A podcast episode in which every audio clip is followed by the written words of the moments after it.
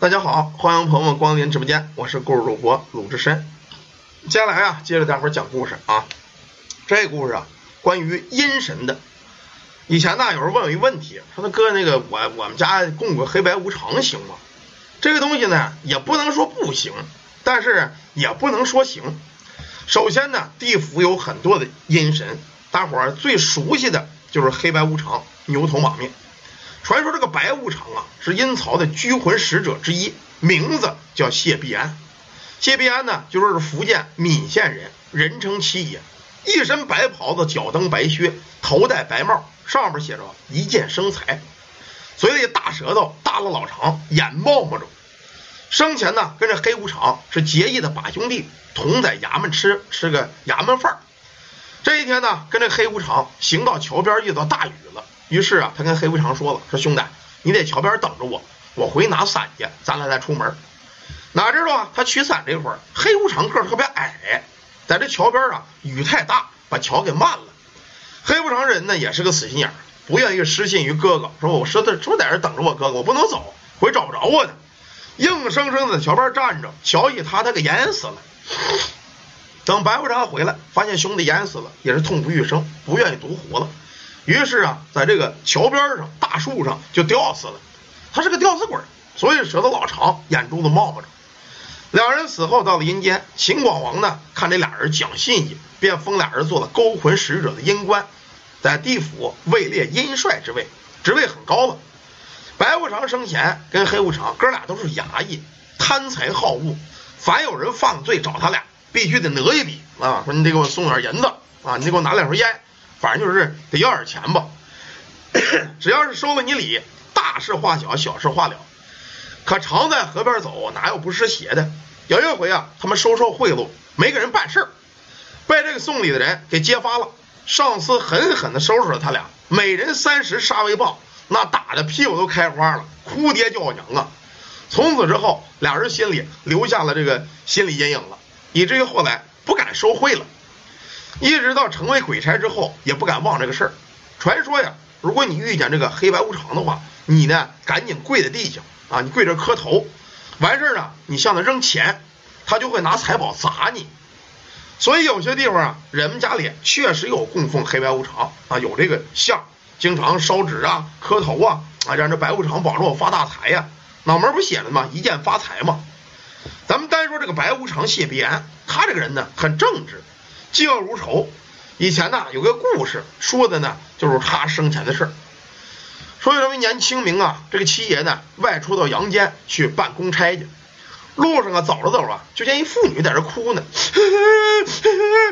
他好管闲事儿，就上了。呃，大妹子，你这怎么了？你这是怎么怎么哭开了？离婚了，还是对象找小三了？这妇女啊，就说开了：“大哥呀，我这太不容易了啊，我太难了。”我原本呢姓陈，家里呢也算是有点条件，小康生活，有房有车。小时候呢，但是我得了一场病，得过天花，后来呢长了一脸大坑，成为麻子了，以至于啊年方十七八了，也没人提亲。我长得太丑了，一家的人父母啊急的是无可奈何。就在准备放弃让他做女光棍的时候，发现自个儿一个佣佣人叫焦大，这个焦大呀对这个小姐那是情有独钟啊。经常偷偷给他送东西啊，哎，有时候一看他难过了，就过来安慰他呀。有时候就给他唱个戏呀，跳个段子呀，啊，跳个 C 嘞 C 嘞的，小姐挺高兴的。一来二去，跟这个下人啊，就有了点感情。这家里这个长辈父母一听啊，哎呦，这反正这闺女也嫁不出去了，是吧？好容易有个喜欢的，干脆呀，就跟他结婚得了。就这么着，把堂堂的一个小姐啊，许配给一个佣人，把这个交大了。可这人结婚之后呢，就跟变了个人一样，那家伙吃喝嫖赌样样精通啊，对这个媳妇儿非打即骂。久而久之呢，父母岁数也大了，也老了，这个女婿啊霸占了产业，把陈老爷子就是他爸爸给活活的给气死了。谢必安听完这个气啊，世间还有这种人，都他妈跟黑粉一样是吧？行，等着我弄他去。说你呀也别哭了啊，回家去吧。说完了吧。递给他一个包裹，陈小姐打开看，哎呦，里边全是金银珠宝。抬头一看呢，这个白无常这个人啊，就刚才那个白面书生已经没有了。说这人跑哪儿去了？不知道，眼前人没了。就这么着吧，拿着钱恍恍惚惚回了家了。等到家一看，哎呦我的妈呀，一片火海呀！就那个呃老打他这个丈夫啊，已经葬身火海，烧死了。于是呢，拿这个钱到他乡去过生活去。这个呢，就是关于这个白无常的传说。有人说是传说，是传说，有这真实经历吗？这东西呢，反正也有。以前在咱们那群里啊，有一个人。跑大车司机啊，咱们不便透露人家真实姓名。据说呀，他这个咱就随便起吧，姓张吧。啊，这张师傅一个人呢开着大货，常年跑车。就在去年的时候啊，他也是说跟哥们朋友一块跑大车，回来有一回喝酒，他说过一回事儿。有一回呢，他去拉甘蔗去，去南方云南的玉溪市，在玉溪有个地方叫公鸡岭，据说以前那个地儿啊是乱葬岗子，而现在呢。做这个很多这个处决犯人的地方啊，就是杀人的地儿吧，法场吧。那天这师傅呢，晚上八九点左右开着车打这公鸡岭这过，天都已经挺黑了。按理说路上不该有他一辆车，可开了半天就他一辆，一辆别的车没看见。说今儿道这么好跑啊？正开的时候，哟，就见前面唰啦一个白影，马路中间站了个人，大长舌头，戴着尖帽子，哗一晃就过去了。这会儿这司机揉了揉眼，哎呦，我这可能疲劳驾驶了，是吧？是不是开车时间长了，看见幻觉了？这怎么长得家跟白无常一样啊？赶紧踩着油门从这过去了。等这车货送到了之后，到了家，跟这个老人说起这个事儿来，说你看我半道上看一个戴白帽子的，是不是无常爷爷？老人就说说你呀，赶紧点正啊，遇见这个白无常了。白无常呢，心善，一般不害人。所谓的不做亏心事，不怕鬼叫门。你呢，没有什么亏心事儿，白无常也不会怎么着你。但是呢，据说这个白无常啊，你看见他，给他撒点纸钱呢，他会拿财宝砸你。这真的假的不知道啊。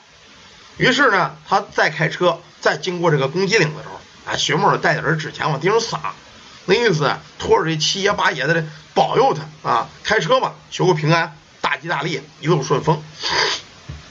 后来过了几年呢，就说，呃，他们家里的这孩子稍微大一点了。有这么个五六岁了吧，可这孩子呢，经常得病，弄弄就吓着，弄弄就发烧，弄弄就不得劲儿。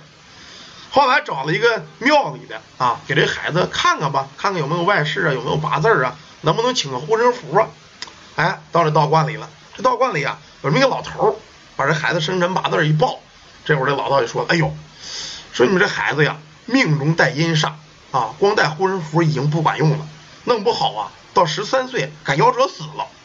说那怎么办呢？先生说你得帮忙，这不能死了。